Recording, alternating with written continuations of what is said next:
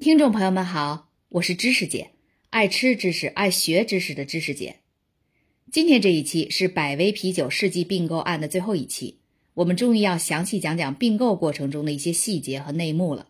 前两期我们分别讲了百威啤酒的创始者安海斯布希家族的百年兴衰，以及收购了百威啤酒的英博集团。英博集团是由比利时的英特布鲁和巴西的安贝夫合并而成。上一期我们不仅介绍了百威啤酒的末代掌门人奥斯，还讲了英特布鲁起家的过程。今天这一期，我们要先从一位非常低调的巴西富豪说起。此人连续七年蝉联巴西首富，是巴西最大的私募基金三 G 资本的创始人，江湖人送绰号“无声杀手”，由此也能看出来他有多么低调。而且他跟巴菲特还是相交二十多年的好基友。在零八年的百威啤酒收购案中起到了举足轻重的作用，他还是百威英博最大的股东，咱们怎能略过此人不提？一九三九年，豪尔赫·保罗·雷曼出生于巴西的里约热内卢，是瑞士移民的后裔。雷曼从小在体育方面很有天赋，他从哈佛大学毕业后回到巴西，成为一名出色的网球运动员，曾五次夺得全国冠军。还参加过戴维斯杯和温网的比赛。功成身退，见好就收是雷曼的一条人生准则。虽然在巴西他的球技首屈一指，但在国际赛中，他意识到自己没办法进入全球前十，就果断放弃了网球生涯。一九七一年，雷曼买了一家很小的投资经纪公司，在这里遇到了他的两位终身合伙人，而这家小公司就是三 G 资本的前身。而这三个人后来被称为巴西三剑客。一九八九年开始，他们陆续收购了几家巴西的啤酒厂，将他们重组为安贝夫啤酒集团。他们对公司的管理非常严苛，强行挤压不必要的成本，无情但却高效。安贝夫在持续增长的拉美啤酒市场里乘风破浪，终于成为南美洲最大的啤酒生产商。二零零四年。安贝夫与英特布鲁一拍即合，实现合并后，推动新公司英博集团走上巅峰，超过了百威和米勒。这个米勒，就是我们在第十期提到过的那个千年老二。后两者仍旧依赖于庞大的美国国内的啤酒市场，而英博作为前所未见的跨国集团，正在全球范围内染指每一个快速发展的啤酒市场。合并后不久，毕业于斯坦福商学院的巴西人卡洛斯·布里托走马上任，出任英博集团的 CEO。他之前就是安贝夫集团的 CEO，也算得上是雷曼的一个小兄弟。此人在业界以削减成本、精简机构、高效经营而出名。出人意料的是，他上任后削减成本的第一个目标，竟然就是英博在鲁文的总部和时代酒厂。大家还记得吧？英特布鲁起家就是靠的朱皮勒和时代酒厂，怎么有点挥刀自宫的感觉呢？这是《葵花宝典》练到家了。短短四年后，如钟表般规律，英博单方面宣布收购百威啤酒，将其兼并狂潮提升到了另一个水平。当时，美国啤酒行业都震惊了，很多美国人根本不知道英博是何方神圣。他们一直以为长期掌权的安海斯布希家族拥有百威的控股股份呢。其实那时候布希家族的财务危机已经凸显，外界透露称布希家族的公司股份还不到百分之五。更有意思的是，这家控制了世界第一大啤酒市场的公司似乎并未看到即将到来的这场恶意并购，他当时还是把主要精力都放在国内市场争夺上。并没有注意到游戏规则已经悄然改变，人们角逐的不再仅仅是国内赛场，而已经扩展到全球了。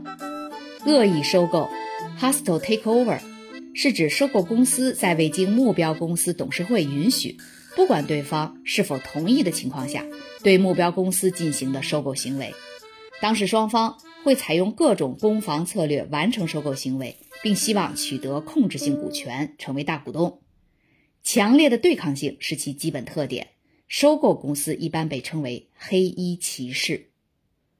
收购前，阿海斯布希公司就像一个溺爱孩子的母亲，任由小皇帝们想买什么就买什么，包括那些非比寻常的玩具，比如布希花园、佛罗里达州的海洋世界游乐园，丝毫不觉得有什么问题。布希家族的成员和公司高管拥有一个被他们称为“百威航空 ”（Airbud） 的私家机群，包括六架私人飞机和两架私人直升机。为此，他们还雇佣了二十名飞行员。他们永远只住五星级酒店，一顿正常的工作餐可以花掉一千美元。八卦一下，布希家族每次来中国视察百威啤酒的业务时，都是乘坐自己家族的私人飞机飞到上海。然后直接豪华轿车送到上海总部的，而收购前的英博则把高消费视为犯罪。公司的管理层只坐经济舱，住三星级酒店，有时候还会和同事合住一个房间，在餐馆吃饭只点最普通的饭菜，最多加一瓶啤酒。这两种完全不同的价值观，接下来注定会发生激烈碰撞。英博的高管们深知这一点。二零零六年底，他们和奥斯达成协议，授权安海斯布希成为英博在美国的官方经销商。这次交易给了他们一个近距离观察这家公司如何运作的良机。而奥斯当时才刚刚接手家族生意不久，根本没有意识到危险的来临。他还为英博公司的 CEO 布里托主动敞开了自家大门。所以说，上一期我讲到这个合作的时候，为什么奥四他老爸奥三会感到疑虑呢？姜还是老的辣呀！毕业于斯坦福的布里托痴迷于削减费用，坚持精英管理。他不接受媒体采访，远离公众视野，过着平静的生活。在分销协议达成后，他了解了这家企业的每一个漏洞，看穿了奥斯的故弄玄虚和那些毫无意义的投资。他还分析了安海斯布希的权力体系。布希家族只有安海斯布希公司百分之四的股份，这一比例甚至比巴菲特等一些大型投资人还要小，而这足以成为英博拿下百威的立足点。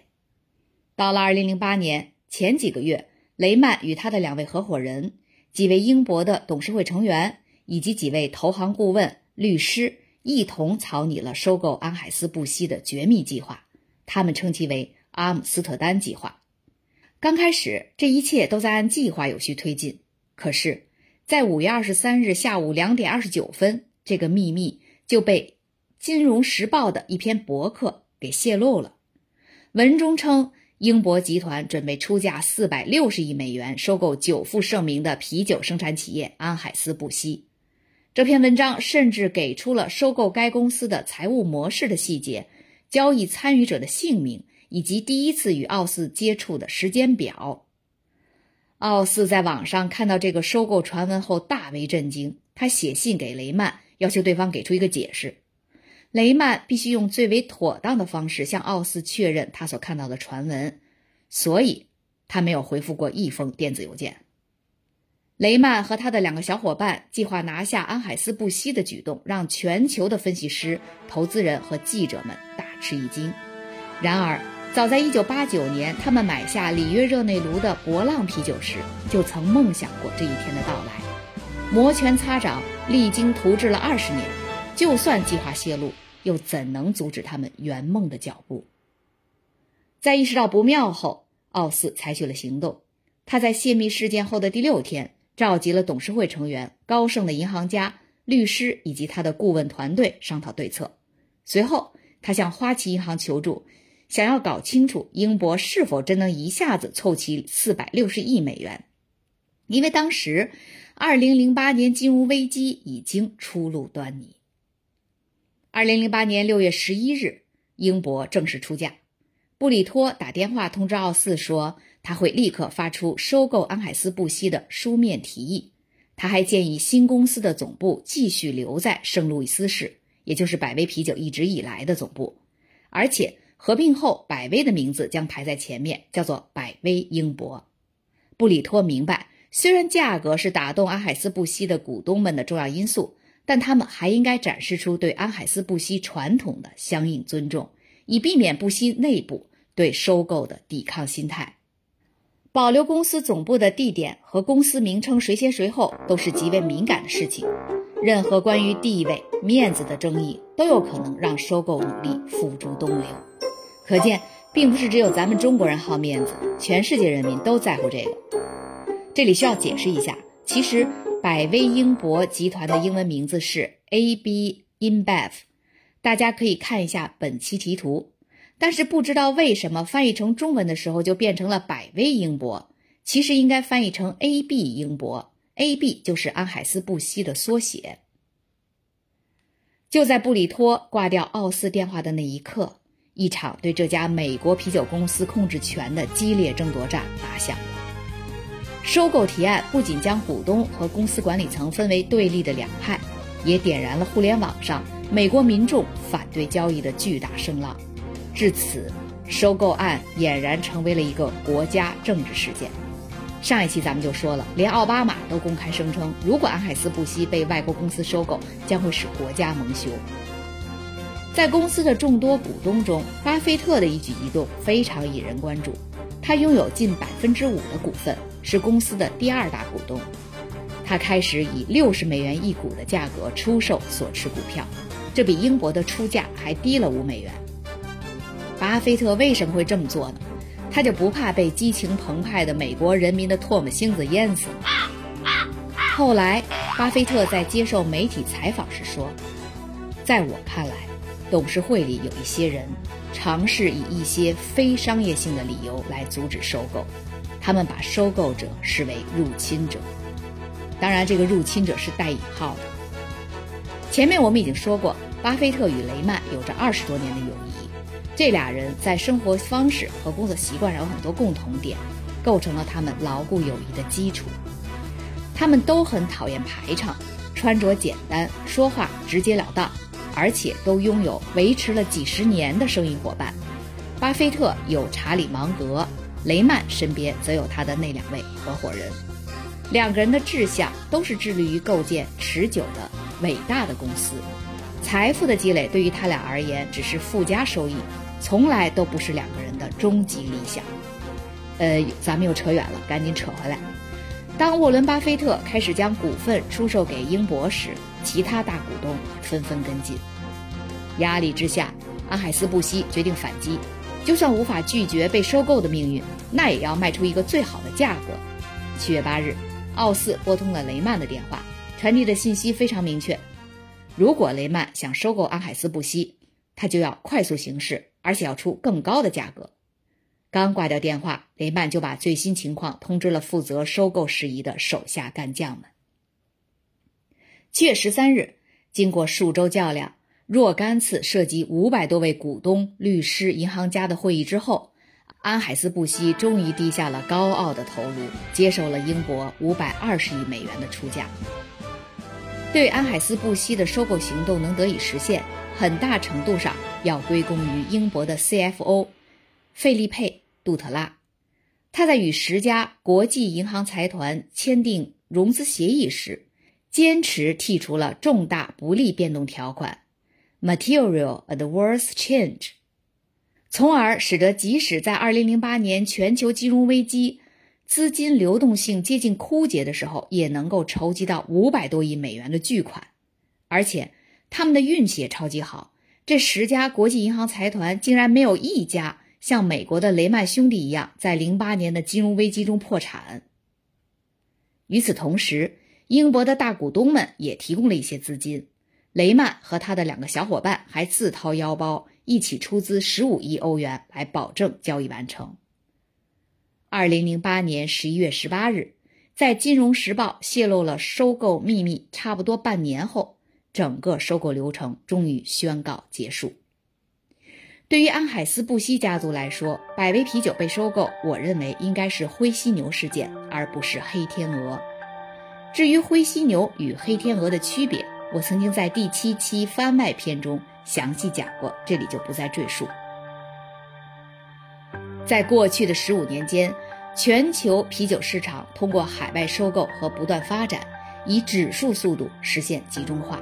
二零零一年，前四大啤酒公司占有全球市场百分之二十一点七的份额，二零零五年这个数字是百分之三十五点八。二零一四年，百威英博、米勒、喜力和嘉士伯拿下全球啤酒份额的百分之四十五点七。